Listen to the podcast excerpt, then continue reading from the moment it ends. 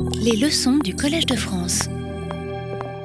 Alors avant de poursuivre ce cours, j'aimerais vous rappeler que, comme pour les années précédentes, les vidéos de ces cours sont disponibles sur le site du Collège de France. Et puis, je voulais aussi vous mentionner que si certains d'entre vous ont des questions, des commentaires, euh, euh, ou veulent euh, démarrer une discussion sur un point ou sur l'autre, eh bien, vous pouvez le faire à, à l'aide de ce hashtag CDF Voilà, laissez-moi passer peut-être quelques minutes pour euh, vous redire rapidement, résumer en quelque sorte les points euh, essentiels, ce que je vous disais la semaine passée, pour ceux d'entre vous qui peut-être n'étaient pas, n'étaient pas là. Euh, J'avais commencé par vous donner le contexte général pour vous expliquer pourquoi ces séquences enhancers sont tellement importantes, en particulier dans le contexte de la régulation génétique, et dans deux grands domaines de des sciences de la vie, dans le domaine du développement, de l'ontogenèse, et dans le domaine de l'évolution de la phylogenèse. Alors, en ce qui concerne le développement, je vous avais montré cette, euh, cette image qui évidemment est très simplifiée, mais qui, est, mais qui est relativement correcte finalement, dans laquelle vous voyez sur un grand morceau d'ADN qui euh, euh, qui peut aller jusqu'à une, deux mégabases, vous avez ici un gène en noir avec un promoteur qui, en lui-même, n'est pas vraiment capable de faire beaucoup de choses, mais qui, par contre, va intégrer les informations venant de ces multiples séquences enhancers qui sont distribuées le long de ce paysage de régulation. Cette séquence-là, par exemple, étant impliquée dans le développement du système nerveux, l'activation de ce gène dans le système nerveux. Ici, cette séquence va activer ce gène dans le développement des placodes. Ici, cette séquence va activer le gène dans le développement de ce mésoderme euh, latéral, etc., etc. Et donc, ce promoteur est capable d'intégrer toutes ces influences de régulation pour finalement donner le, le pattern, le patron final de l'expression de la transcription de ce gène pendant le développement de, de, cet embryon. Alors, je vous avais montré un exemple de cela. Peu importe de quel gène il s'agit ici, ce n'est pas l'essentiel, mais vous voyez que ce gène, euh, tous les endroits qui sont bleus ici, vous montrent euh, les endroits où un seul gène, à ce stade particulier du développement, est exprimé. On le voit dans les bourgeons des moustaches, dans la face, dans le, les cellules du système nerveux, dans le bout des membres, ici dans une partie de l'intestin. C'est ce qu'on appelle une expression qui est extrêmement pléiotropique, qui touche beaucoup d'endroits différents, pour revenir à ce que je vous disais la, la semaine passée. Et puis cette image aussi évoque un point qui est essentiel, à savoir le fait que tous ces, tous ces sites d'expression n'ont pas la même histoire phylogénétique, n'ont pas la même histoire évolutive, et qu'il est certain que les animaux avaient un système nerveux dorsal, par exemple, bien avant qu'ils aient des bourgeons de moustache, puisque c'est spécifique aux, aux mammifères. Et par conséquent, en regardant simplement cette image, on peut déjà en conclure que vraisemblablement, certains enhancers ont évolué plus tardivement euh, le long de, au long de l'apparition des mammifères, etc., etc. Et puis, en ce qui concerne euh, l'importance de ces séquences enhancers pendant l'évolution, alors je vous, vous avais montré une image qui résume un très joli travail des laboratoires de Sean Carroll, de euh, Nicolas Gompel et de Benjamin euh, Prudhomme, qui montrait à quel point ces séquences enhancers peuvent également être utilisées non pas comme interrupteurs, mais comme potentiomètres, en fait, c'est-à-dire être utilisés un peu plus ou un peu moins. On voit ici, en fait, de façon un peu simplifiée, la régulation du gène yellow chez la mouche. C'est un gène qui produit une protéine est impliqué dans la coloration de ces mouches, à la fois la coloration, la pigmentation de l'aile, ici, aussi la pigmentation de l'abdomen. Ce gène yellow est contrôlé entre autres par deux enhancers, ici, un qui est responsable de la pigmentation de l'aile, l'autre de la pigmentation de l'abdomen. Et vous voyez que la façon dont ces enhancers sont utilisés, plus ou moins fortement, va déterminer la présence ou l'absence de coloration. Dans ce cas particulier, il y a une forte activité de cet enhancer et par conséquent, il va y avoir une coloration dans les ailes. Dans ce cas particulier, une faible activité de cet enhancer, on va perdre la coloration dans l'abdomen, etc., etc. On peut en conclure, en quelque sorte, en déduire la façon dont ce gène était régulé dans une espèce ancestrale. Et cela, c'est ce qu'on voit aujourd'hui, en fait, dans deux espèces différentes de Drosophila, avec ces pigmentations différentes dues à l'activité différente de ces enhancers. J'aurais aussi pu vous montrer un exemple alors très typique de la fonction interrupteur de ces enhancers, qui est un travail magnifique qui a été fait par le laboratoire de David euh, Kingsley sur euh, euh, beaucoup d'années différentes, plus d'une quinzaine d'années en fait. Et David Kingsley s'est intéressé à ces espèces de poissons, ce sont des épinoches qui développent des épines, des épines ventrales sur la partie pelvienne, la partie ventrale. Mais il existe aussi dans des biotopes un peu différents des variations de ce, de ce morphe sont des épinoches auxquelles il manque ces épines dans la région ventrale. Et hum, après un travail très laborieux, une approche extrêmement bien pensée de génétique classique mélangée à de la génétique moléculaire, ce laboratoire est arrivé à la conclusion que ces épines ventrales avaient besoin, pour être produites, de l'activité d'un gène qui s'appelle PITX1, PITX, PITX1, et que ce gène que j'ai représenté ici en, noir, eh bien, vous le voyez, là encore, est, disposé dans un paysage de régulation avec des séquences enhancers variables. Ici, une séquence pour le thymus, ici, une séquence pour les organes sensoriels, ici, une séquence pour les fosses olfactives du poisson, et là, une séquence enhancer que ces auteurs ont qualifié de séquence enhancer nageoire, qui quand elle est absente, enlève ces trois épines sur la face ventrale.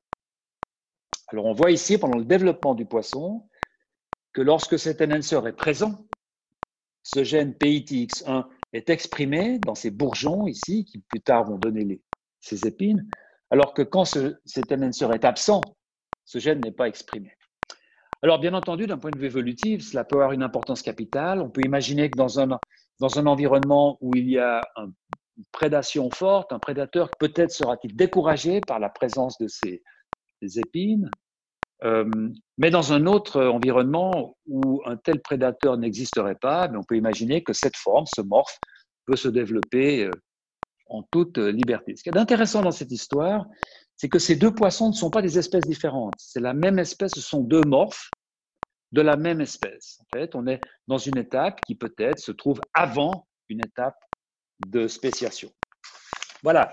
Je vous racontais aussi la semaine passée, évidemment, la découverte des séquences enhancers, euh, découverte faite en 1981 par euh, Walter euh, Schaffner à, Zurich.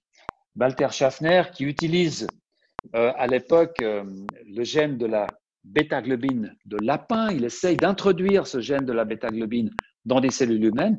Et pour faire cela, il utilise des séquences d'un petit virus en pensant que cela va aider à l'introduction de cet ADN, le virus SV40. Et il s'aperçoit d'abord de façon fortuite, et puis ensuite il, commence à comprendre ce qui se passe en fait. Il s'aperçoit que certaines séquences de ce virus SV40 ont la capacité de multiplier, de stimuler la transcription de ce gène de la bêta-globine. C'est la découverte des séquences enhancers qui, dans ce cas précis, sont en fait ces petites séquences répétées de 72 paires de bases. Et puis finalement, j'avais commencé à vous parler de, des méthodes d'identification de ces séquences enhancers euh, par euh, comparaison de séquences d'ADN. Le principe en est extrêmement simple si euh, vous avez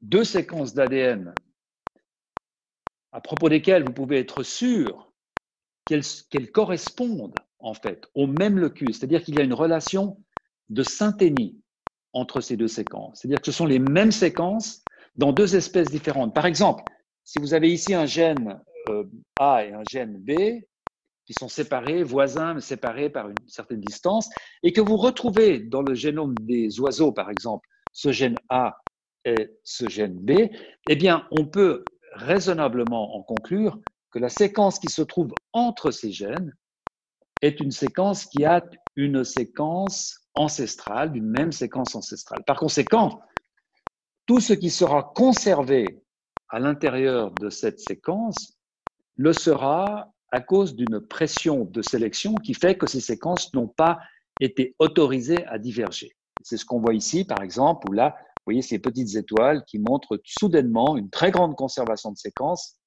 entre la souris et le poulet dans une région qui n'est pas codante. Ce ne sont pas des gènes. Par conséquent, cette conservation doit correspondre à une fonction importante. Et l'hypothèse, bien sûr, c'est que cette fonction est une fonction de régulation et qu'on a affaire ici à une séquence de régulation. Voilà. Alors aujourd'hui, je voulais vous parler d'une euh, deuxième approche pour l'identification de ces séquences enhancers. Euh, je vais aussi vous en parler un peu d'un point de vue historique, mais vous allez voir que cela va nous amener à l'élaboration d'une approche variante qui, elle, est très moderne et qui va nous faire rentrer dans les méthodes très actuelles de détection de ces séquences enhancers.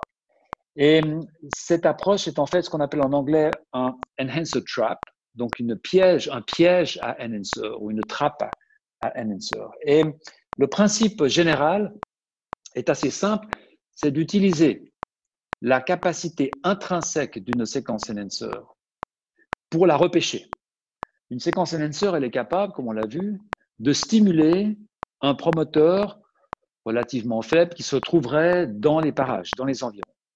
Donc l'idée est de prendre un morceau d'ADN qui contient un promoteur, qui contient un promoteur faible, devant un gène reporter qui nous permet de voir ce qui se passe, l'axède, d'une fluorescence, et puis d'introduire au hasard cette construction dans le génome d'un animal et d'espérer que ce transgène va atterrir à proximité d'une séquence enhancer qui va donc prendre le contrôle de ce promoteur. Et dès lors, on va pouvoir non seulement savoir qu'il y a un enhancer dans les parages, mais on va aussi observer la spécificité de cet élément enhancer. Alors, il y a évidemment trois prérequis pour faire ce genre d'expérience. il faut d'abord un système de transgenèse animale qui soit efficace. On est là au début des années 80, jusque dans les années 85. C'est encore difficile. Les premières souris transgéniques, 1980, 1981. C'est compliqué. Il faut évidemment que l'ADN s'intègre de façon relativement aléatoire, avec une efficacité euh, élevée. Et puis, il faut bien sûr des systèmes, un système de détection rapide et pratique. Alors, on verra que chez les mammifères, euh, il a été difficile de résoudre euh, ces, trois, problèmes, euh, mais qu'aujourd'hui, on s'en accommode de façon efficace. Mais la première grande porte qui fut ouverte pour attaquer ce genre d'approche, c'est une fois de plus en utilisant la petite mouche drosophile mélanogaster. Et c'est une publication absolument essentielle euh, qui sort en 1982 dans le magazine euh, Science et qui est une publication produite par Jerry euh, Rubin et Alan Spradling. Et ces auteurs, en fait, posent comme hypothèse que si l'on prenait un transposon donc un morceau d'ADN qui naturellement est capable de sauter de l'endroit où il se trouve et de réatterrir dans un autre endroit du, génome. Si l'on utilisait ce transposon comme navette, on pourrait probablement utiliser sa capacité à atterrir quelque part pour faire transporter du matériel génétique. Et donc, euh, ces deux auteurs utilisent l'élément P, un transposon de, de la mouche euh, drosophile, et pour transformer cette approche dans une approche avec un, débit, une efficacité assez haute, ils vont utiliser un truc euh, génétique qui va consister à introduire dans ce transposon un gène fonctionnel qui est le gène ROSI. Alors, il faut savoir que la mouche a des yeux, la mouche sauvage, Drosophile melanogaster, a des yeux d'un rouge écarlate, très brillant, très beau rouge. Et l'une des très nombreuses protéines nécessaires pour obtenir cette couleur, c'est la, protéine produite par le gène ROSI. Et que quand vous avez des mouches mutantes pour ce gène ROSI, les yeux perdent de cet éclat rouge euh, magnifique. Par conséquent, on peut relativement facilement, lorsque vous avez des mouches, trier les mouches qui sont mutantes pour Rosie et les mouches qui ne sont pas mutantes pour Rosie. Et donc, ces auteurs proposent d'utiliser des mouches mutantes Rosie comme receveuses de l'injection de ce transposon. Et par conséquent, tous les embryons qui seront positifs pour ce transposon, dans lequel ce transposon aura atterri à un endroit ou à un autre, vont donc produire ce gène, produire de la prothésie, avoir ce gène Rosie qui va fonctionner, et les mouches vont avoir des yeux rouges. Alors que les mouches qui n'ont pas reçu le transposon sont des mouches qui vont garder euh, des yeux qui seront des yeux mutants. Et donc cela permet à Jerry Rubin et à Alan Spradling de rapidement trier les mouches qui ont intégré ce transposon des mouches qui n'ont pas intégré ce transposon. Et vous voyez ici les premiers résultats, les résultats historiques en fait, où vous avez là la position normale du gène ROSI, qui, est, qui se trouve généralement en position 87D sur le chromosome 3 de, de la mouche. Et puis, vous voyez ici des chromosomes polytènes, une façon de, localiser la présence d'un gène. Vous voyez ici le chromosome polytène où on voit la présence de ce gène ROSI avec l'élément P, donc ce gène qui a été rajouté. Et on voit ici le résumé de, ce gène qui s'est intégré sur le chromosome 2, sur le chromosome 3, sur le chromosome X. Donc ce, transposon semble capable de s'intégrer un peu partout dans euh, le génome.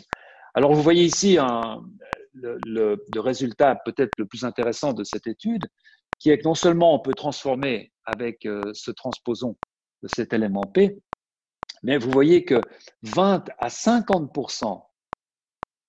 des euh, embryons injectés, donc des embryons mutants pour Rosie injectés avec ce transposon, ont été transformés et pour la plupart, ces embryons sont transformés dans leur lignée germinale, c'est-à-dire que non seulement les embryons, et donc les mouches vont avoir des yeux corrigés, des yeux rouges, mais lorsque ces mouches vont, être croisées en F2, vont donner de la descendance, eh bien ce caractère va être maintenu, donc c'est un caractère stable, ce qui va permettre de produire de nombreuses lignées de mouches transgéniques.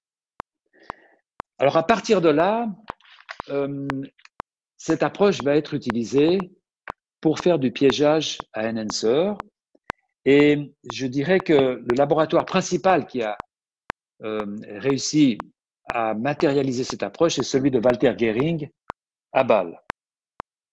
Alors Walter Gehring utilise un vecteur qui est le suivant, un morceau d'ADN qui contient un élément P. À l'intérieur, il y a un promoteur ici, qui est un promoteur assez faible, qui par lui-même ne va pas faire grand-chose. Ce promoteur sera suivi du gène LAGZ comme détecteur. Et puis, on a un deuxième promoteur qui est un promoteur heat shock, un promoteur qui répond au stress, en particulier à euh, des petits coups de chaleur, on peut activer. Et ce promoteur, maintenant, est suivi par le gène ROSI, et puis il y a quelques goodies euh, euh, additionnels qui sont sans grande importance. Donc l'idée est de prendre ce transposon, de produire des mouches, de donner un coup de chaleur aux embryons pour voir si, en activant ce gène ROSI, quelles sont les mouches qui vont avoir des yeux euh, rouges. Dès lors, on peut trier ces mouches, on peut croiser ces mouches, produire des petits et colorer des petits avec la bêta-galactosidase, donc coloré en mettant le substrat que la bêta-galactosidase, qui est codée par le gène LAGZ, va pouvoir transformer en couleur bleue. Et si d'aventure l'on voit quelque chose, cela voudra dire que le transposon a atterri quelque part où il y avait des éléments qui ont pu prendre le contrôle de ce promoteur faible. Et les premiers résultats de ce laboratoire, vous les voyez ici, c'est euh, une même lignée de mouches à deux stades différents alors pour ceux d'entre vous qui ne sont pas des experts en développement de la mouche, euh, sachez simplement que l'embryon ici est encore replié sur lui-même. c'est une période du développement qui est extrêmement complexe avec des mouvements, etc. Alors que là, il s'est redéplié. Donc, ce que vous voyez ici, c'est en fait ce que vous voyez là. Et vous voyez cette, toute cette série réitérée de, de taches noires, on peut les compter. Il y en a 1, 2, 3, 4, 5, 6, 7, 8, 9, 10, 11, 12, 13, 14, 14 segments. En fait, le transgène est exprimé dans la partie postérieure de chacun des segments qui sont en train d'être formés, de chacun des segments de la mouche. Par conséquent, conclusion de cette étude, ce transposon a atterri dans l'ADN à proximité ici d'une séquence enhancer dont la spécificité est exprimée dans les cellules des parties postérieures de chaque segment de la mouche. Alors, ce, genre de, vous voyez ici, 49 euh, sur 49 lignées de drosophiles produites, donc 49 mouches aux yeux rouges triées, sélectionnées, croisées, ont fait des œufs, etc. Sur 49, 70% montrent de la coloration LAC-Z. Donc c'est un système qui est extrêmement efficace et cela veut aussi dire, en fait, et ça c'est un autre point qui est aussi extrêmement intéressant, cela veut aussi dire que il y a beaucoup d'enhancers et ils sont bien concentrés euh, dans la mouche. Parce que pratiquement deux événements, ou même plus, plus que deux événements sur trois d'intégration, va conduire à l'expression de ce gène LAC-Z avec un patron d'expression qui est relativement spécifique. Et cela sera démontré deux ans plus tard par le papier de la publication de Hugo Bellon, du même laboratoire de Walter Gehring. Et vous voyez cette, cette planche euh, magnifique qui montre toute une série de lignées de bouches. Donc chaque, chaque carré, chaque rectangle ici vous montre un embryon de, de mouche qui dérive chaque rectangle dérivant d'une lignée de mouches transgéniques différentes. Et vous voyez toutes sortes de colorations bleues, ça peut aller de quelques spots ici, à des colorations beaucoup plus larges, etc., etc. Chacune de ces colorations illustrant la présence d'un enhancer particulier. Ce type de construction, ce type de vecteur pour aller repêcher des enhancers, parfois peut s'intégrer non pas à l'extérieur de gènes, mais à l'intérieur de gènes. Et vous voyez ici un exemple euh, avec un premier exon, un deuxième exon, troisième exon d'un gène X, euh, peu importe. Donc l'ARN de ce gène plus tard sera, devrait être épicé de cette façon pour donner lieu à l'ARN messager qui lui va coder pour la protéine. Et vous voyez que cette construction-là, cette construction de piégeage d'enhancer, atterrit exactement dans un intron. Alors, dans ce cas particulier, c'est très intéressant parce qu'évidemment, dans ce cas particulier, le promoteur faible ici va généralement non pas repêcher l'influence d'une séquence enhancer ou d'une autre, mais va repêcher toutes les influences qui normalement régulent le promoteur normal de ce gène qui est ici. Et donc, au lieu d'avoir un repêchage d'enhancer, on va avoir l'expression de ce gène marqueur dans tous les endroits dans lesquels ce gène est exprimé. La deuxième chose intéressante avec cette approche, c'est que parfois, euh, l'insertion de ce morceau d'ADN dans un intron va produire une mutation. Parfois, ce sera même une mutation nulle, c'est-à-dire que le gène entier va être inactivé. Parfois, ce sera une inactivation partielle, ce qu'on appelle un hypomorphe, autrement dit, une grande diminution dans la force dans le nombre d'ARN ou bien la suppression de certaines isoformes, etc. etc. Et c'est évidemment extrêmement intéressant parce que dans ce cas de figure, on peut à la fois voir où le gène est exprimé, dans quel tissu, à quel moment, dans quelle cellule, mais on peut également voir l'effet de la mutation sur ces tissus, sur ces cellules. Alors, comment transférer cette méthodologie chez les mammifères. Euh, c'est évidemment quelque chose d'extrêmement compliqué et on va le voir tout à l'heure parce que dans les années 1980, aucune des trois conditions, aucun des trois prérequis que je vous présentais tout à l'heure n'est rempli chez les mammifères.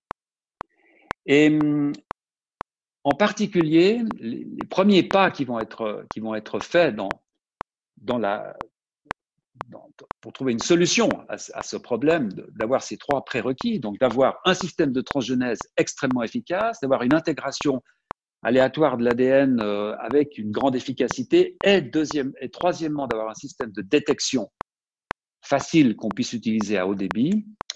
Euh, le premier pas important sera fait en 1986 par euh, ce travail du laboratoire de Jean-François Nicolas à l'Institut Pasteur en collaboration avec Josh Sainz euh, aux, États-Unis. Et ses collègues vont en fait, ses collègues vont en fait, pour la première fois, essayer de détecter l'activité de cette protéine bêta-galactosidase, dont je vous parle depuis maintenant deux séances, pour la première fois, essayer de la détecter in vivo dans un embryon, dans un organisme mammifère. Et pour faire cela, ils vont utiliser une approche qui est proche des approches que je vous ai présentées à la fois par euh, Walter Schaffner en utilisant un, virus ou par euh, euh, Rubin et Spradling pour intégrer ça dans un transposon. Dans ce cas particulier, ils vont utiliser un rétrovirus. Le rétrovirus a comme spécialité de pouvoir s'intégrer dans l'ADN et puis se multiplier et ressortir avec tous les problèmes que cela peut causer. Et pour éviter ces problèmes, euh, Nicolas et ses collaborateurs vont utiliser un rétrovirus qui est défectif, c'est-à-dire un rétrovirus qui n'est plus capable d'infecter, mais qui est capable de rentrer, de s'insérer dans l'ADN, et une fois qu'il est là, il bouge plus.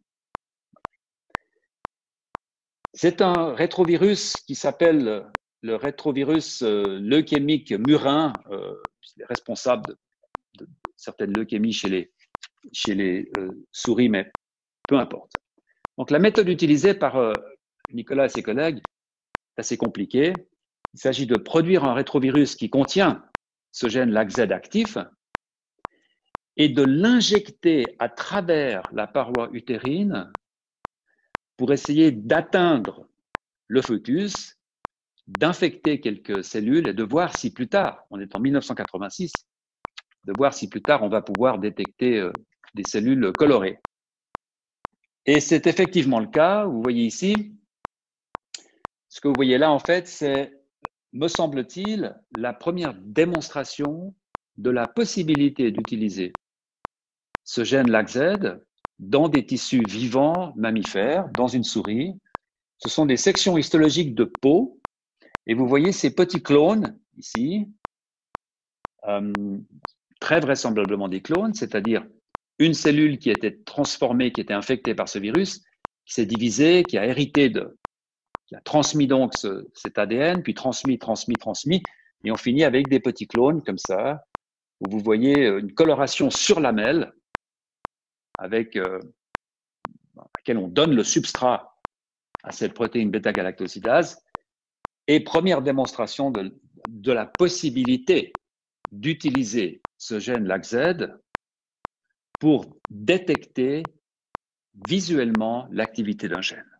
Alors à partir de là, beaucoup de laboratoires vont se lancer dans l'utilisation de ce gène LACZ pour essayer de regarder l'activité de gènes ou de séquences régulatrices. Le premier laboratoire à avoir des résultats probants, à ma connaissance, c'est le laboratoire du regretté Chi Nguyen à Columbia. C'est le travail de Joseph Zakani et de Chris Tuggle. Et ce laboratoire va décider d'utiliser un gène particulier, cette petite boîte noire, là encore, peu importe vraiment ce, qu'est ce gène, prendre un grand morceau d'ADN incluant ce gène, avec toutes les séquences qui sont en amont, et dans lesquelles on pourrait supposer qu'il y aurait quelques séquences de régulation, et puis insérer à l'intérieur de ce gène, juste après le promoteur, ce gène LAC-Z. De telle sorte qu'on est dans une situation où ce gène LAC-Z va se, devrait se comporter comme le gène endogène. On découpe ce morceau d'ADN. Si, alors, ces séquences SV40 là sont des séquences de terminaison de transcription. Ce n'est pas du tout pour les mêmes raisons que, ce que je vous ai montré la semaine passée. Donc, on a ici affaire à un transgène qui contient le locus normal, en fait. Ce morceau d'ADN ici est le morceau d'ADN normal, mais dans lequel on a inséré ce gène LAC-Z. Et le résultat, vous le voyez là, c'est en fait la première image, à ma connaissance, d'un foetus de souris qui a été fixé et auquel on a donné ce substrat. Et on voit ici cette magnifique coloration dans le tube neural, dans le, au cours du développement du tube neural, ce qui plus tard va donner la, la moelle épinière de ces cellules bleues, ce qui, correspond en fait euh, à l'expression normale de ce gène. Donc on voit en bleu, de visu, où ce gène est exprimé. Alors ce qui est intéressant dans, ce, dans cette étude du laboratoire de Nguyen, c'est que juste après, on voit bien le déroulement de la pensée en fait. Juste après, ces collaborateurs se disent, mais puisque cette région-là est capable contient probablement des séquences qui sont capables de donner cette instruction, cette spécificité, ne pourrait-on pas commencer à découper cette partie en différents morceaux et voir pour chacun de ces morceaux s'il y a une, si cette spécificité se trouve dans ce morceau-là, dans ce morceau-là, etc., etc. Et c'est donc la suite de cette étude où cette fois ces collègues vont non plus prendre l'ADN du locus normal, mais vont simplement prendre ce morceau-là,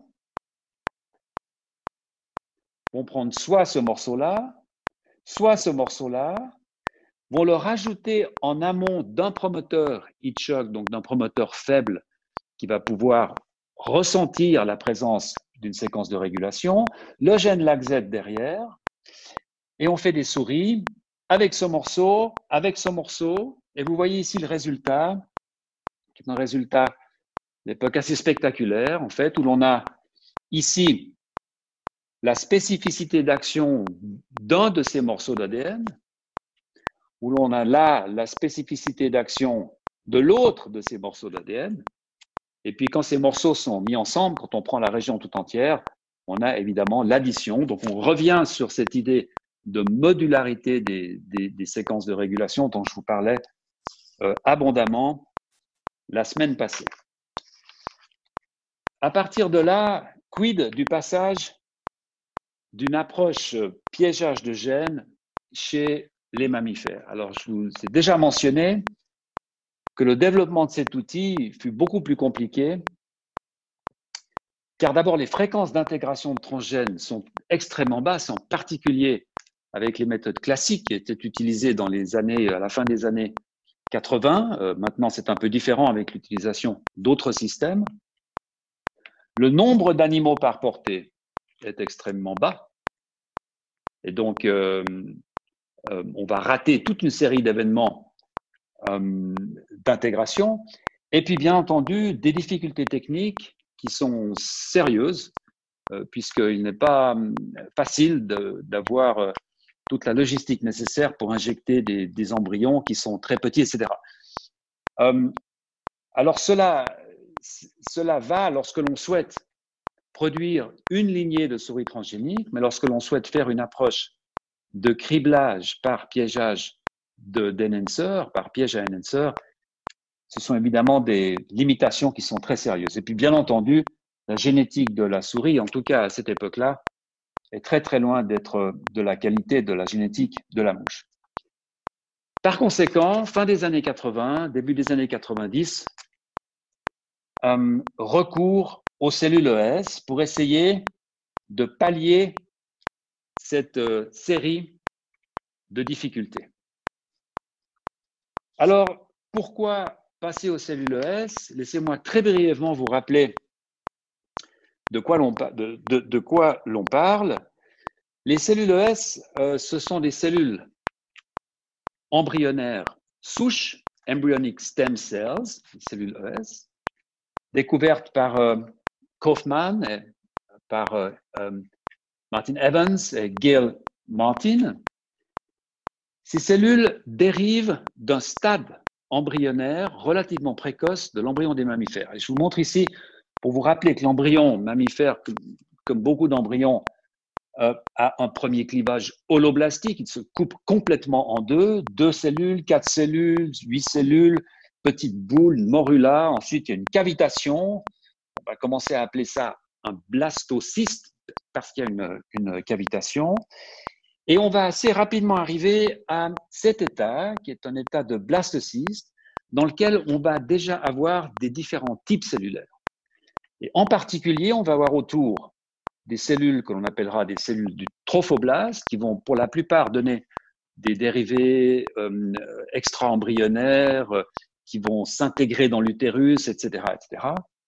Et puis ici au centre, vous voyez ce petit renflement qu'on appelle la masse cellulaire interne. Ce sont ces cellules qui vont donner l'embryon lui-même. Ces cellules, on peut, et c'était ça la découverte majeure de euh, Martin Evans et Kaufman, on peut les mettre en culture et conserver leur potentialité pratiquement totipotente. Ce pas totipotent, mais extrêmement multipotente. Ce n'est pas totipotent parce qu'elles ne peuvent pas faire du trophectoderme. Mais elles sont multipotentes, elles peuvent fabriquer un embryon. Et donc, on peut cultiver ces cellules, et vous voyez ici une image d'une telle culture de cellules avec ces petits monticules qui sont autant de clones de cellules ES. Alors, l'avantage de ces cellules est bien entendu que l'on peut en obtenir des millions dans une boîte de culture. Et lorsque l'on dispose de millions de cellules, on peut rechercher des événements rares. Ça, c'est le premier avantage. Le deuxième avantage, c'est que chacune de ces cellules est intrinsèquement capable de donner une souris. C'est ce qu'on appelle la production de souris par la route des cellules ES. Alors c'est un, ici un, un, schéma qui avait été proposé par Charles Babinet en, 1992. Euh, ce n'est pas absolument essentiel pour ceux d'entre vous qui ne sont pas euh, férus de, de, cellules souches et de génétique de la souris de comprendre exactement toutes les étapes. Mais ce qu'il est important de comprendre, c'est que si vous prenez des cellules souches, qu'elles soient normales ou modifiées, qu'on a modifiées génétiquement, et qu'on les injecte à l'intérieur de ce blastocyste, qu'on les met en contact direct avec les cellules qui vont donner l'embryon, eh bien, ces cellules vont s'intégrer à l'embryon et vont participer au développement de la souris lorsque cet embryon aura été retransféré dans une mère porteuse. Cette souris aura bien sûr deux génotypes. Ce sera un mélange de deux types cellulaires, ces cellules à elles, si l'on veut, et puis des cellules qui auront été injectées. Si ces cellules injectées participent à la lignée germinale, donc finissent dans les gamètes, eh on va avoir à la génération suivante des souris qui seront entièrement dérivées de ces cellules souches. C'est ce qu'on appelle la route par les cellules ES. Alors aujourd'hui, il y a plusieurs façons de le faire avec des embryons tétraploïdes par agrégation, par injection, mais peu importe. Le, le concept fondamental est toujours pareil, c'est de pouvoir transférer des cellules souches en une souris. Non pas de les rentrer dans une souris, mais d'en faire une souris. Alors ça prend un peu de temps, ça, va prendre l'ordre d'une année, mais ça permet de produire des événements dans les cellules ES qui plus tard peuvent être transférés dans la production d'une souris. Alors, ces cellules souches furent donc utilisées pour faire des tentatives de piégeage des danseurs chez les mammifères. Et je dois dire en particulier, la première publication euh, importante dans ce domaine fut celle de Harim Gosler, laboratoire de Janet Rossant et de William Scans. Et l'idée était relativement simple. Construire un morceau de l'ADN avec un promoteur faible, toujours pareil, un promoteur relativement faible qui va donc avoir besoin d'une influence pour fonctionner. Le gène LACZ est ici la nouveauté, c'est un gène de la néomycine. La néomycine, c'est une protéine qui va permettre à la cellule de résister à un traitement par un antibiotique qui s'appelle la généticine ou le G418, la généticine. Donc, quand vous traitez des cellules souches, des cellules à la généticine, ces cellules vont mourir, sauf si elles expriment ce gène de la néomycine qui va les faire résister. Donc, si vous avez une cellule souche ES au milieu d'une boîte d'un million de cellules qui expriment ce gène de la néomycine, vous traitez cette boîte avec de la généticine, l'antibiotique, et au bout de quelques jours, tout est mort, sauf cette petite cellule qui va faire un clone et que vous allez pouvoir sélectionner. Alors ces auteurs euh, introduisent massivement cette construction dans les cellules ES, ce qui est beaucoup plus simple que de produire des souris transgéniques, évidemment. On, fait des électroporations, il y a des systèmes différents pour introduire ces morceaux d'ADN au sein de ces cellules ES. Euh, e L'idée étant ensuite de colorer ces cellules, vous voyez ici, et de trouver quelles cellules sont bleues. Alors les cellules qui sont bleues, vous voyez là, ces clones de cellules bleues, sont des cellules qui ont donc intégré ce morceau d'ADN proche d'un enhancer, mais bien entendu d'un enhancer qui fonctionne dans les cellules ES, c'est-à-dire d'un enhancer particulier qui va fonctionner dans des cellules qui sont extrêmement particulières puisqu'elles sont totipotentes. Donc cette méthode-là, à l'époque, on, commence à peine à pouvoir différencier les cellules ES en culture. Cette méthode-là permet, ne permet que d'isoler des enhancers qui sont actifs dans les cellules ES. Alors évidemment, ces cellules-là qui sont en bleu, c'est une réaction enzymatique, c'est des cellules fixées, on ne peut plus rien en faire. Donc ce qu'il faut faire, c'est avoir des clones, séparer ces clones, faire des demi-clones, et puis colorer un de ces clones. Et puis si ce clone est positif, on utilise l'autre, son demi-clone, pour pouvoir euh, continuer l'expérience. Donc c'est assez laborieux euh, finalement.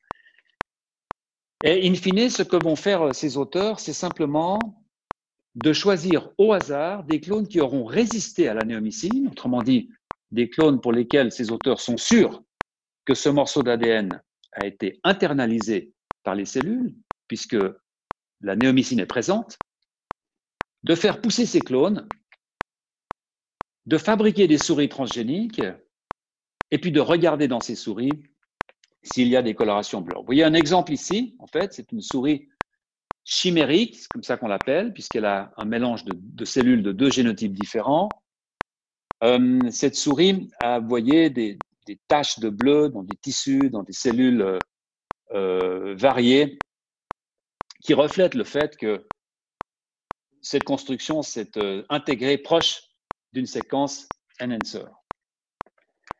Euh, à ce stade, je voulais mentionner quelque chose que j'ai oublié de dire, c'est que cette coloration LAC-Z ne reflète pas entièrement l'état d'activité d'un gène, bien entendu. C'est un produit euh, d'une activité enzymatique qui est un produit très stable. Et par conséquent, quand vous voyez une cellule bleue, cela ne veut pas forcément dire que le gène qui a le LAC-Z ou l'enhancer, etc., ça ne veut pas forcément dire qu'il fonctionne au moment où vous regardez la coloration bleue. C'est fort possible que ce gène ait fonctionné quelques jours avant, euh, ou bien dans une cellule mère, etc., et que ce qu'on regarde, c'est en fait la transmission, le reste de, ce, de, cette coloration qui est produite par la, euh, par la bêta-galactosidase.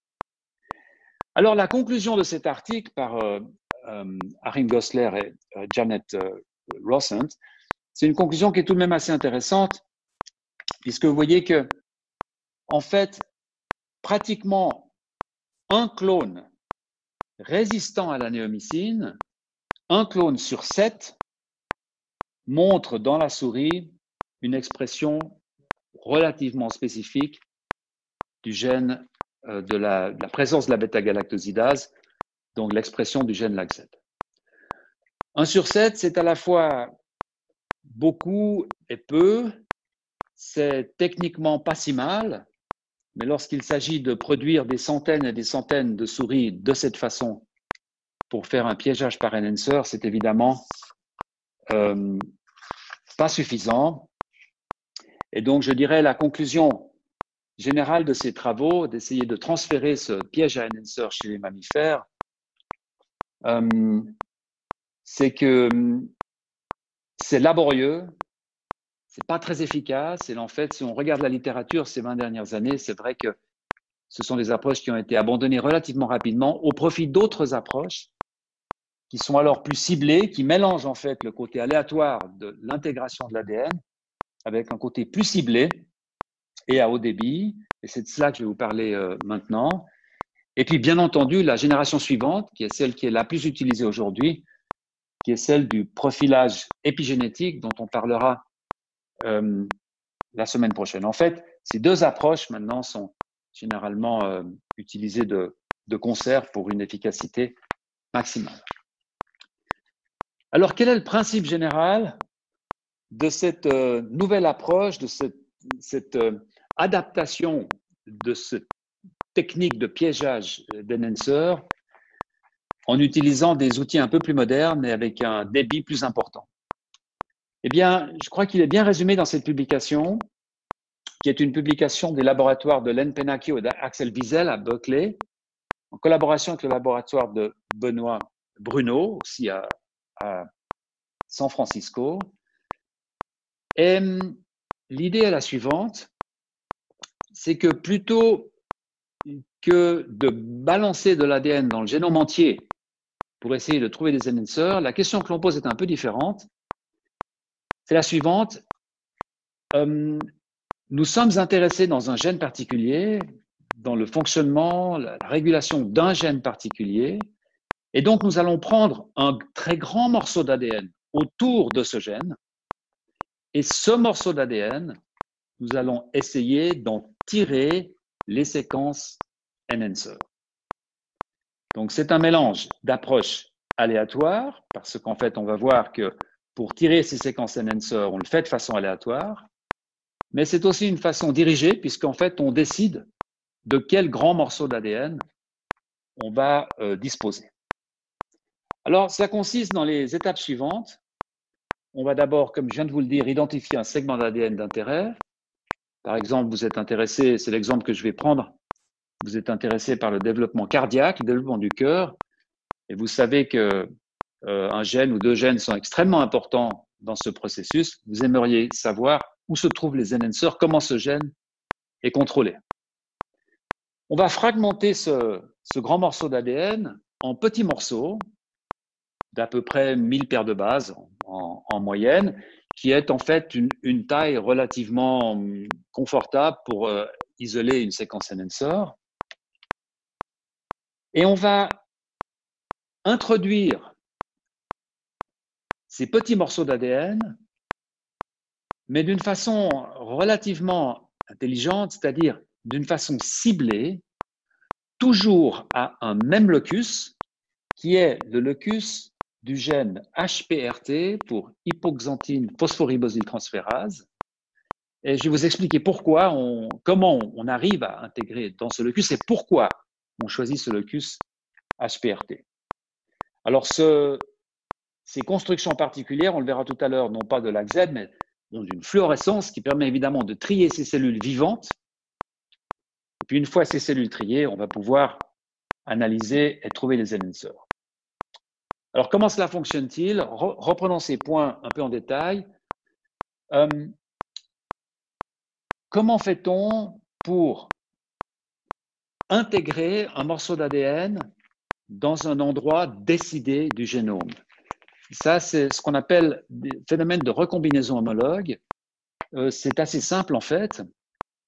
Euh, il s'agit de, quand vous avez un morceau d'ADN que vous voulez intégrer, plutôt que de le mettre dans un virus, plutôt que de le mettre dans un élément P, dans SV40 ou dans un rétrovirus, eh bien, vous allez mettre de part et d'autre de ce morceau d'ADN des séquences d'ADN qui correspondent à de vraies séquences que vous trouvez dans le génome.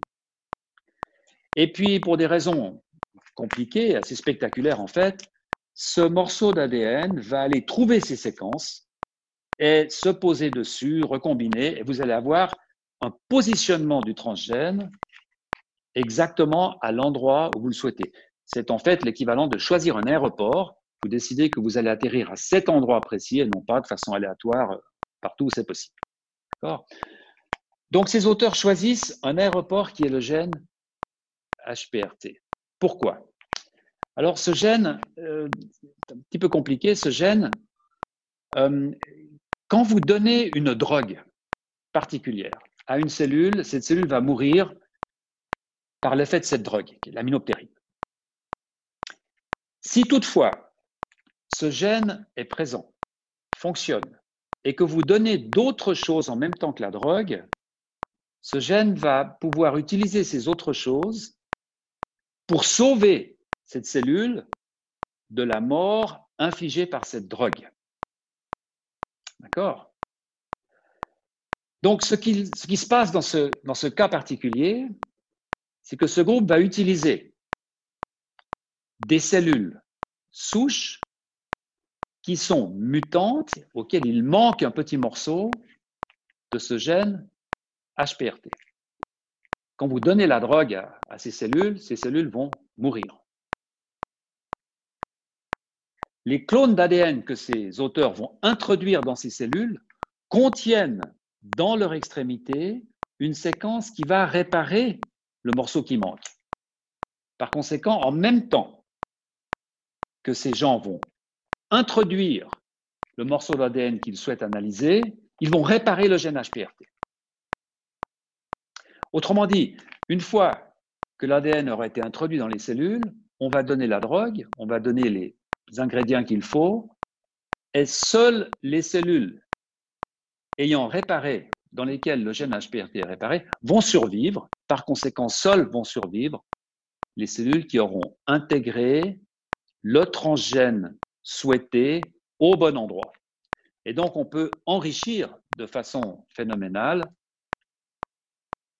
l'ADN, les, événements positifs, donc l'ADN que vous allez introduire dans ces cellules. En plus, ça vous donne l'assurance que les transgènes que vous allez introduire vont toujours être au même endroit. Donc, vous allez vraiment pouvoir examiner le potentiel de la séquence que vous introduisez sans prendre de risque que cette séquence tombe proche de quelque chose qui va interférer.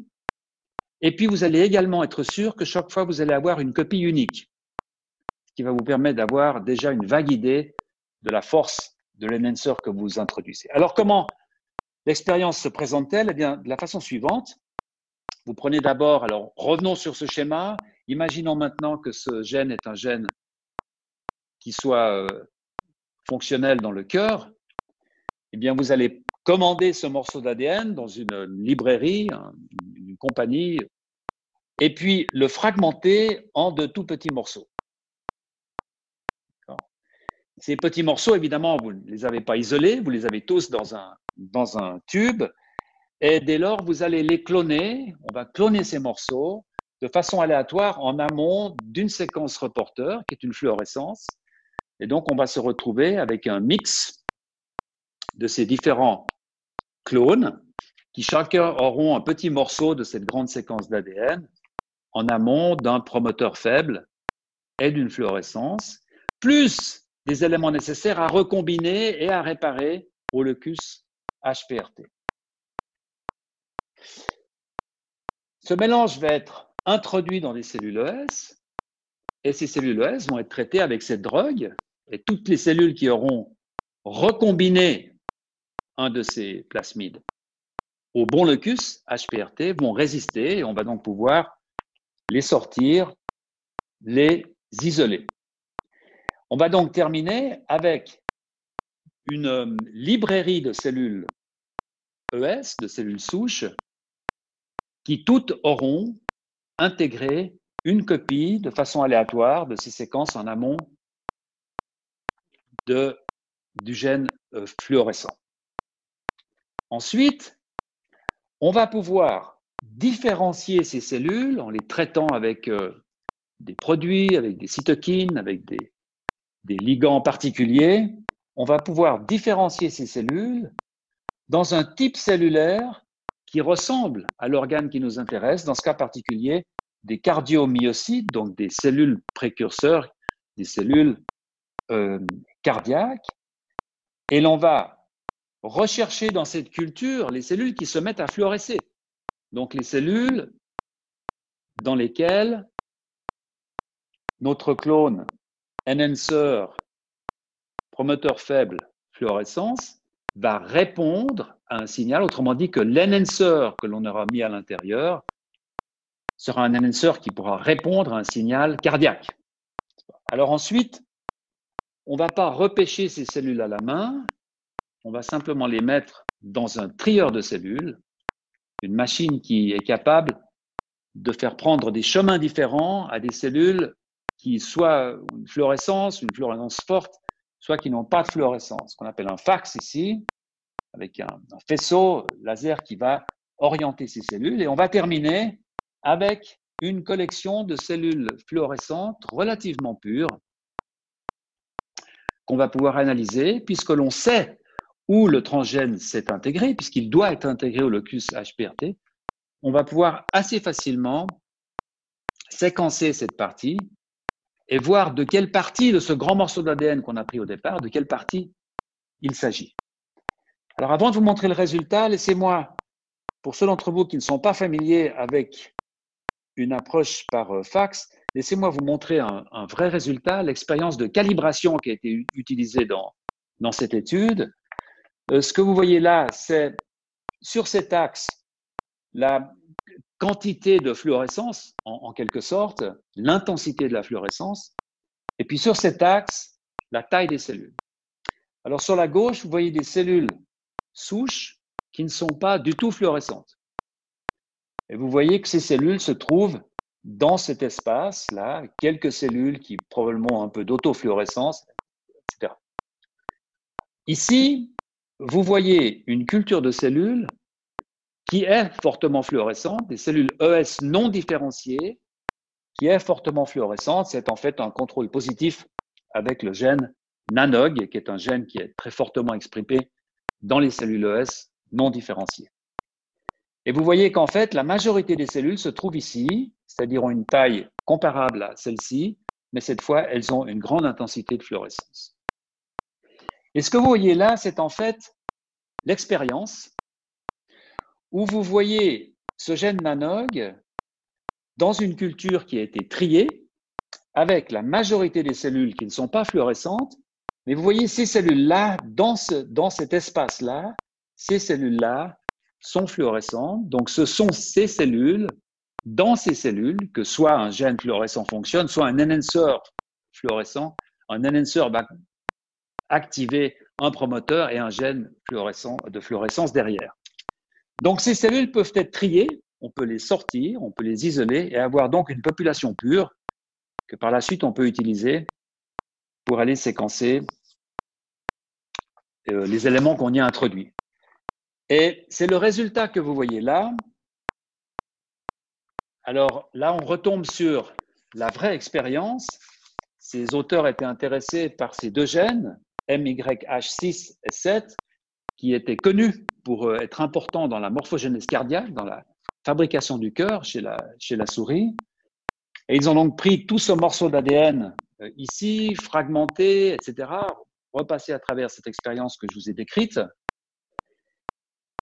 Et lorsqu'ils séquencent tous les éléments qu'ils retrouvent dans les cellules fluorescentes, c'est-à-dire le nombre de rides, le nombre de séquences qu'ils obtiennent, en prenant des cellules dans lesquelles on a cette fluorescence, voilà ce qu'ils obtiennent. on va peut-être vous montrer d'abord le contrôle. Dans des cellules OS qui ne sont pas différenciées en cardiomyocytes, vous avez ça. Et vous voyez que tout le long de ce paysage de régulation, aucune séquence ne ressort en particulier, aucune séquence, il n'y a pas un nombre de séquences particulièrement élevé pour aucune de ces séquences d'ADN, sauf celle-ci qui correspond en fait au promoteur du gène PAB-PN1. Donc, ce n'est pas un enhancer, c'est un promoteur, donc il fonctionne probablement relativement, euh, relativement bien.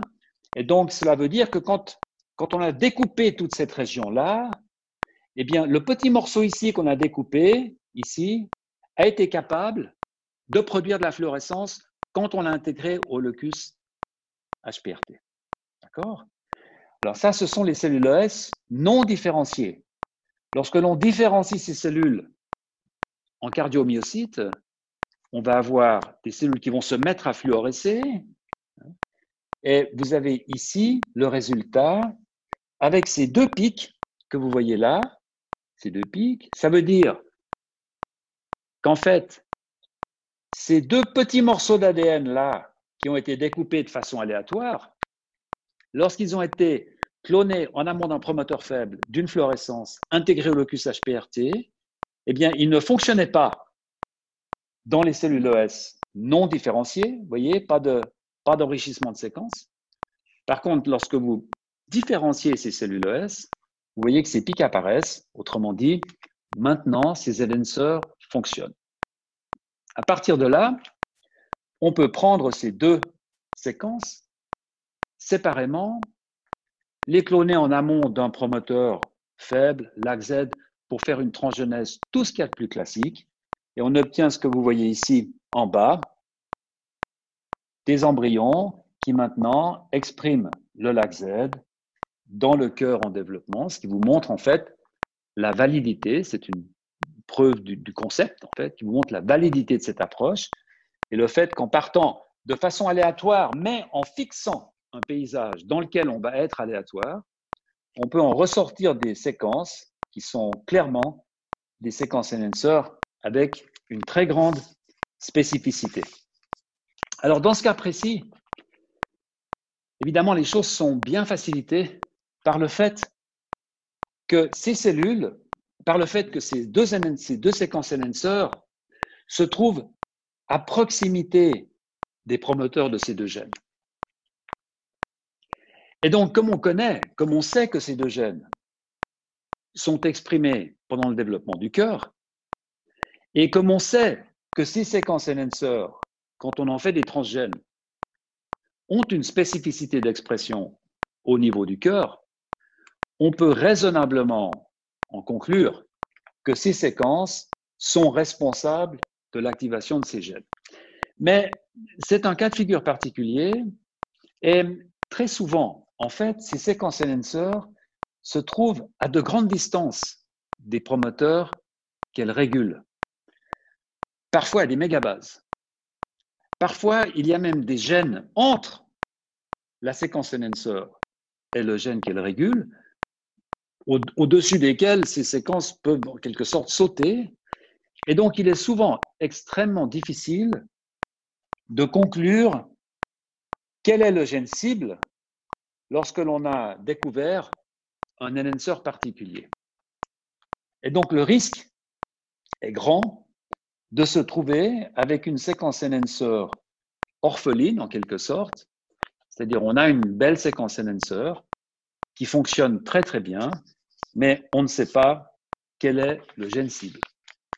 Et pour illustrer ce, ce point particulier, et c'est avec ça que j'aimerais terminer ce, cours, pour illustrer ce point particulier, laissez-moi vous, raconter une, euh, euh, pas une histoire, mais euh, toute une série de, publications depuis les années, fin des années 80, début des années 90, qui illustrent alors vraiment parfaitement cette difficulté qui souvent est présente d'associer une séquence enhancer à son promoteur. Difficulté, on verra la semaine prochaine, qui est partiellement résolue aujourd'hui par l'étude de la structure de la chromatine et des profils épigénétiques. Mais laissez-moi d'abord vous re euh, plongé dans la fin des années 80, début des années 90, euh, où deux papiers sont publiés dans Nature back-to-back, donc euh, ensemble dans même, le même numéro du magazine, ce qui est tout de même relativement rare. Sont des papiers qui viennent d'un laboratoire extrêmement connu, d'un scientifique de, très grande envergure, Phil Leder, une personne qui a été associée à des découvertes absolument majeures, et qui est d'ailleurs malheureusement décédé il y a quelques semaines, quelques mois. Et ce laboratoire s'intéresse au mécanisme d'oncogenèse, de déclenchement des tumeurs, et pour ce faire, produit des souris transgéniques à la fin des années 80. Et il remarque qu'une des souris, une des lignées de souris transgéniques qu'ils produisent, contrairement à ce à quoi il s'attendait, a un problème très fort, un phénotype très fort dans les membres. Vous voyez ici ces deux publications dans, dans Nature. Euh, vous voyez ici le problème dont je parle dans les membres, c'est un travail de Rolf Zeller quand il était encore dans ce laboratoire à, Harvard, à Boston. Ici, vous voyez une microscopie, une photo en microscopie à balayage euh, d'un embryon qui a des membres normaux. Et puis là, vous voyez la même photo de cet embryon qui est mutant, donc cet embryon qui a cette mutation probablement par insertion du transgène. Hein. le transgène a atterri à un endroit où il ne fallait pas atterrir.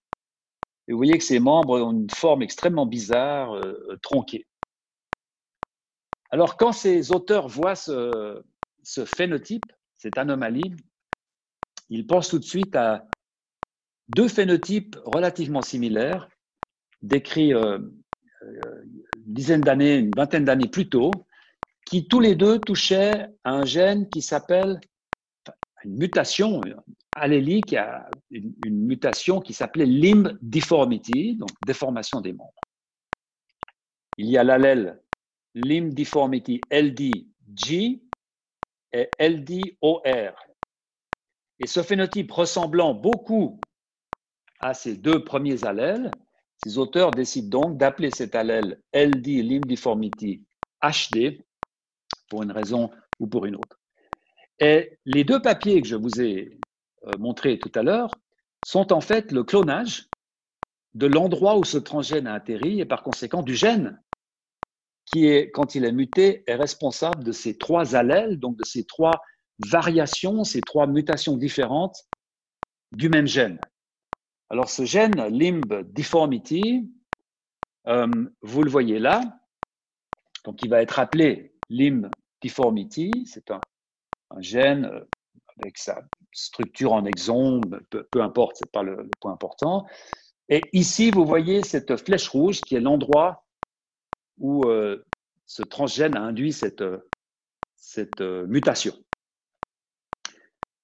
Alors ce gène semble avoir un effet tellement important sur la forme des membres que ce laboratoire va appeler les protéines produites par, par ce gène limb deformity il va les appeler les protéines formines, les. Voilà. Donc là, nous sommes, en, nous sommes euh, au début des années 90. Euh, Et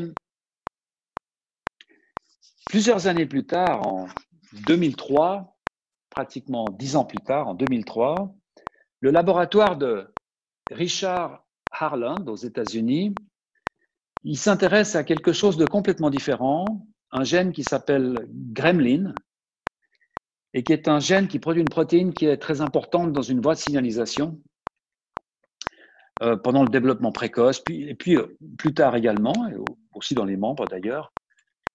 Et ce laboratoire décide d'induire une mutation ciblée chez la souris, donc de produire une souris qui aurait une mutation ciblée dans le gène gremlin, donc une souris dans laquelle le gène gremlin est cassé.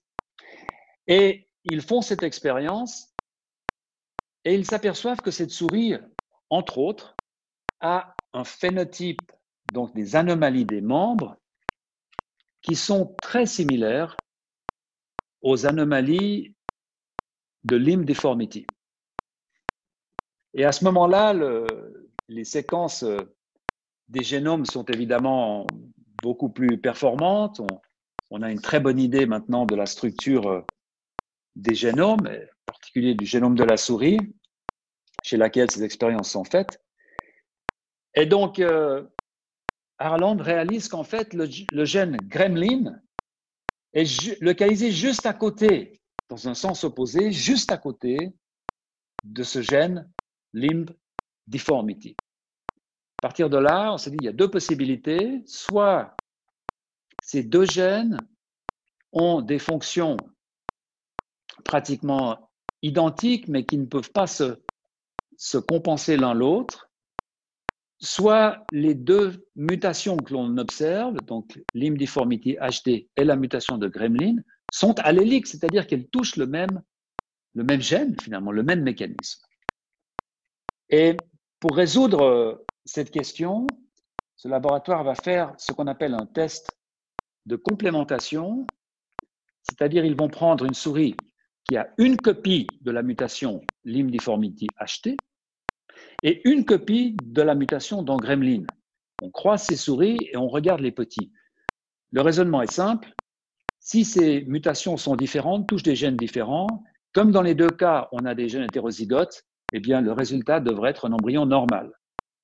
Si ces deux mutations touchent le même gène, la même voie génétique, dans ce cas-là, on ne devrait pas pouvoir compenser, on devrait avoir un phénotype.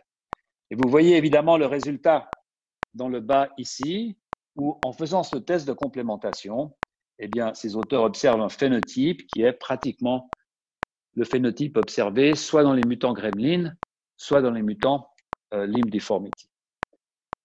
Et donc, l'hypothèse est posée, suite à ces résultats, que, en fait, les mutations dans ce gène limb deformity, ce ne sont pas des mutations qui touchent le gène lui-même, mais sont des mutations qui touchent des séquences régulatrices, un enhancer qui est dans ce gène limb deformity, mais qui va agir sur le gène gremlin.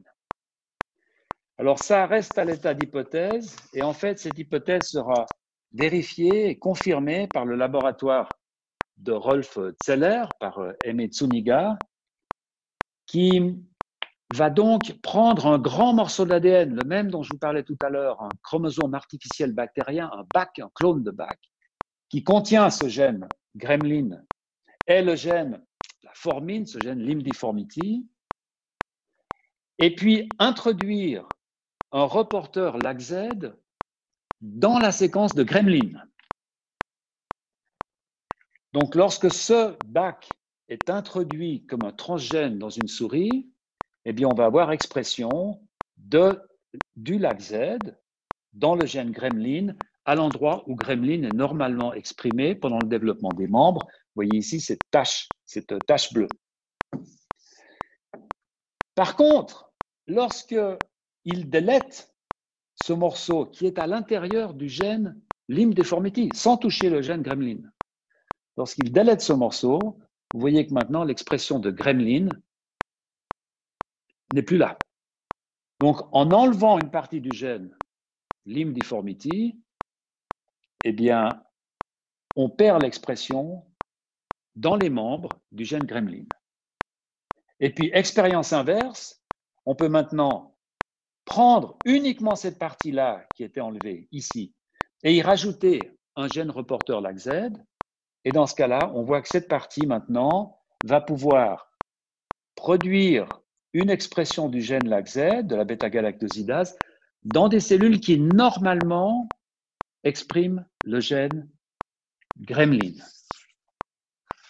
Donc, suite à ces expériences, il est donc euh, conclu qu'en fait, le gène limb deformity n'est pas responsable des allèles, des trois allèles euh, de deux remontant à 1960 et un à 1989, le gene limb deformity n'est pas responsable de la production de ces allèles. Ce sont en fait des allèles du gène gremlin, mais la plupart de ces allèles touchent des éléments de régulation de gremlin qui se trouvent à l'intérieur du gène voisin. Donc, ce n'est pas causé par une disruption du gène formine, mais par une disruption des éléments régulateurs de la transcription du gène gremlin. Alors, juste pour la petite histoire, euh, ce gène de la formine, qui initialement avait été décrit comme un gène extrêmement important pour le développement des membres, Eh bien, aujourd'hui, on, sait que c'est un gène qui produit une protéine qui est extrêmement importante d'ailleurs. On a gardé le, mot formine, mais c'est un groupe de protéines qui sont en fait impliquées dans les mécanismes de polymérisation de l'actine, dans des mécanismes complètement différents de ce qui avait été, ce qui avait été prévu. Et ça vous montre deux choses. D'abord que, euh, comme je vous le disais précédemment, il est très facile de tomber sur des séquences enhancers, mais il est beaucoup plus difficile de les allouer, de, les associer à un promoteur particulier. La deuxième chose que cela montre, c'est que lorsqu'on insiste un peu sur un problème scientifique, on trouve la solution une dizaine, une douzaine d'années. Finalement, ce n'est pas énorme. Alors, pour terminer, je vous montre euh, deux images pour la suite de cette étude du gène euh, gremlin et de ses séquences enhancers, puisqu'on revient avec ça sur ce que je vous disais lors du cours euh, précédent. On peut prendre maintenant cette séquence ici qui est perdue. Et lorsqu'on l'enlève dans ce bac, on perd l'expression du gène gremlin. Et on peut se poser la question, que trouve-t-on comme homologie de séquence à l'intérieur de ce fragment? Alors, vous voyez ici des comparaisons de séquences entre la souris, l'homme, le singe, le chien, l'opossum, les oiseaux. Donc, c'est toujours pareil, on, en, s'éloignant le, plus, le plus bas, on progresse, le plus on s'éloigne, en fait, en termes de, distance évolutive. Et vous voyez à ces graphiques, pas vraiment besoin de regarder en détail, mais vous voyez que plus on descend dans cette échelle, plus évidemment on perd de l'homologie de séquence y arriver, on perd l'homologie de séquence. Vous voyez qu'évidemment, entre la souris et l'homme, ou entre la souris, l'homme et le singe, même avec le chien, on a pas mal d'homologie de séquence. Mais vous voyez que des pics se distinguent. Et là, par exemple, jusque chez les oiseaux, qui évidemment ont des, ont des pattes, donc ont besoin de gremlins pour, pour fabriquer leurs pattes. Et vous voyez qu'il y a ces pics qui sont extrêmement intéressants ici, Ici, c'est des pics d'homologie. Hein. donc, vous voyez que on perd tout ce bruit de fond lorsque l'on descend dans le, on augmente la distance évolutive et on tombe sur ces trois séquences. Euh, ces trois séquences qui, dès lors, vont pouvoir être euh, étudiées dans des systèmes transgéniques et puis aussi pour les facteurs qui s'y lient, etc., etc. Donc, une fois de plus, une combinaison de méthodes euh, diverses qui vont permettre, in fine, d'isoler ces séquences qui probablement ont été attaqués dans cette collection d'allèles qui avait été collectée euh, au locus limbiformity. Puis la dernière image que je vous montre aujourd'hui, c'est la position, la topologie de ces séquences lorsque l'on regarde maintenant la souris, les humains, les chimpanzés. Donc on va reprendre ces trois séquences particulières qui semblent sortir du lot en fait en termes de séquences enhancer et puis on regarde si elles sont présentes, absentes, euh, si elles sont présentes, si elles sont absentes, et si elles sont présentes, comment, elles sont distribuées d'une façon topologique? Et vous voyez ici que lorsqu'on compare la souris, l'humain, le chimpanzé, à l'intérieur des mammifères, même, disons, jusqu'aux chiens, on voit en fait une très grande conservation de l'organisation générale de ce locus, de ces séquences de régulation un petit peu différent lorsqu'on passe au bovin ou à l'opossum. Hein. On voit que là, on a une séquence qui est un peu éloignée, peut-être des insertions. Et puis on voit que les différences augmentent lorsqu'on descend. Il commence à manquer, par exemple chez la grenouille, on a l'absence de, ces séquences, etc., etc. Et puis lorsqu'on arrive chez les poissons, eh bien on s'aperçoit qu'en fait, aucune de ces séquences ne semble être présente. Voilà, c'est ce que je voulais vous dire aujourd'hui.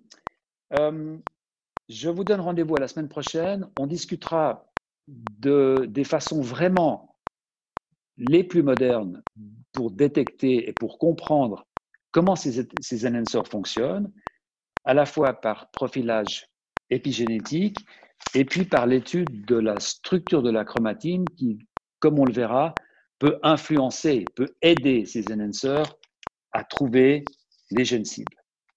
Voilà, à la semaine prochaine. Merci. Retrouvez tous les contenus du Collège de France sur www.colège-2-france.fr.